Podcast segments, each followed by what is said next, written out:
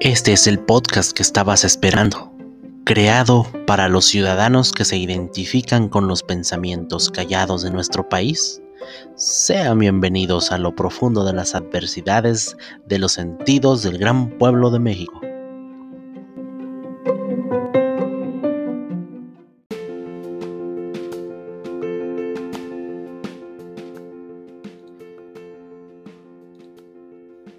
Hoy nos aquejan problemas sociales, políticos y de grandes diferencias entre nosotros. Resolverlos sería un acto sin precedentes. Sabemos que cuando no hay pan y carne en casa, el espíritu interno de las familias se desacomoda y estremece. Quizá hemos entrado en una nueva faceta humana desconocida.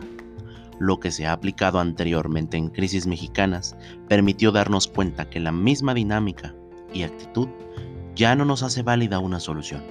Sí, estamos convulsionando el ritmo de vida de nuestra sociedad como si se acercara el fin. Nos dimos cuenta que somos más frágiles de que lo que alguna vez pensamos, rodeados de lo que era imposible, que eran historia y no volverían. Pandemia, imposible en el mundo moderno, confiando que se podría contener de cualquier forma en un país. Es una sombría verdad que aún no podemos aceptar aquellos hermanos y hermanas en el país que quieran unirse en pie de esperanza y paz, preguntándose lo siguiente. Si ya pasó lo imposible e inimaginable, también puede que avancemos como pueblo, como nación, con paso firme y decidido. Sin duda, somos fuertes. Ya lo hemos demostrado. No sabemos cómo explicarlo ni pensarlo, pero lo hacemos sobre la marcha, con errores, esfuerzo e imaginación. México es un auténtico hervor de identidades con sueños e ideas que muy en lo personal cambiaron al mundo. Debemos de quitar la obsoleta idea de que el mexicano no es útil, barato y desechable. No me dirijo a las mujeres o a los hombres, no me dirijo a la oligarquía o a los menos afortunados, me dirijo a los habitantes que conformamos nuestro país, que a lo largo de la historia ha demostrado fortaleza, pero ha sido golpeada desmesuradamente mostrándonos una dulce provocación a seguir adelante, o quizá un golpe a nuestras raíces, que al parecer ya ni logramos visar al final del día. Nos esmeramos en ser grandes, pero nos han visto pequeños. Dentro de nosotros lo sabemos. Hay veces que hasta nos sentimos atrapados en un efecto torbellino, lleno de circunstancias que nos envuelven en la desidia del tiempo vicioso. Y nos cuesta darnos cuenta inmediatamente. Recalco que la fuerza está vigente en nosotros. Recordemos que esto no es nuevo en la historia, pero sí para nuestros conciudadanos. Nos enfrentamos a un evento permanente sin aceptarlo.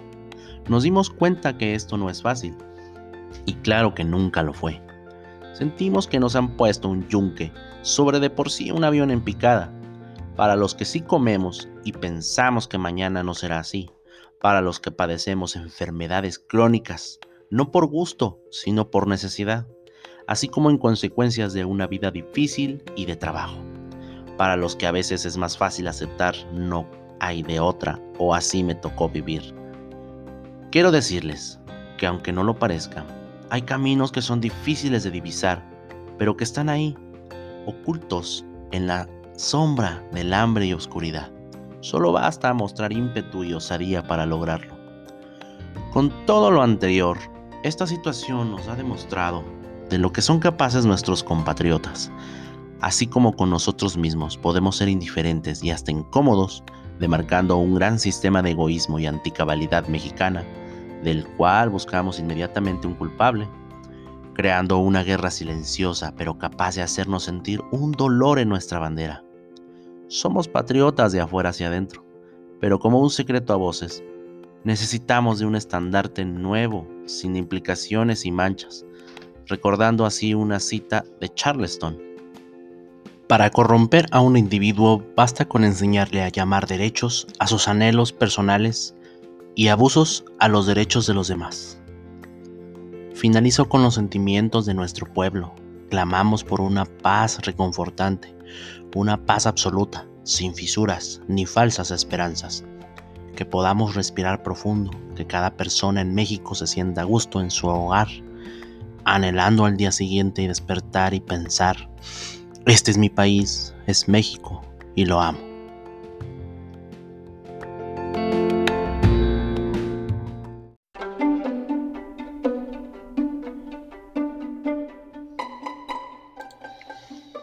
Soy Tonatio Mundo. Nos vemos en la siguiente reflexión. Si deseas dejar tus comentarios, estos son mis sitios de contacto. Arroba ml-tona. Derechos reservados de autor.